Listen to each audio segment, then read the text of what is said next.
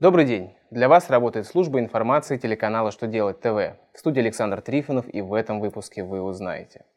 Почему уточненку не нужно вносить результаты налоговых проверок? Как выбрать период для определения среднего заработка для пособий? По каким каналам связи налоговики могут предоставить информацию, составляющую налоговую тайну?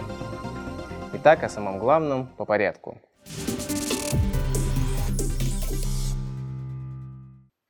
Федеральная налоговая служба сообщила, что в карточке расчета с бюджетом отражают разницу к уменьшению или доплате из уточненки и предыдущей декларации. Налоговики же вносят доначисленные суммы налогов по итогам проверки отдельно, основываясь на решении по результатам этой проверки. Поэтому уточненка с отраженными в ней доначислениями по результатам проверки вместе с занесенными в карточку расчета с бюджетом суммами удвоит недоимку и приведет к неверному сальдо. Если же инспекция обнаружит в уточненной декларации до начисления по итогам проверки, она может потребовать дать пояснение.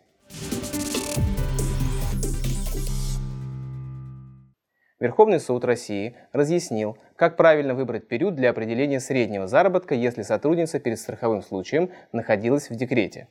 Согласно решению высшей судебной инстанции, если в предшествующем страховому случае периоде сотрудница была в декрете, для определения среднего заработка берется не любой период, а тот, который непосредственно предшествует декрету.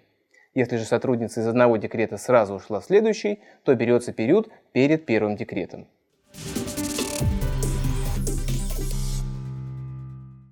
Даже если налогоплательщик сам запросил свою налоговую информацию, налоговики не предоставят ее по почте.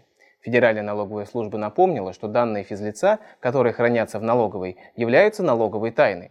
Поскольку инспекция не может гарантировать безопасность конфиденциальных сведений, отправляемых по электронной почте с помощью общедоступных сервисов, развернутый ответ с данными, являющимся налоговой тайной, через этот канал связи не отправляется. Представители налоговой инспекции могут направить такой ответ либо на бумаге с помощью обычной почты, либо в электронном виде через личный кабинет на сайте службы.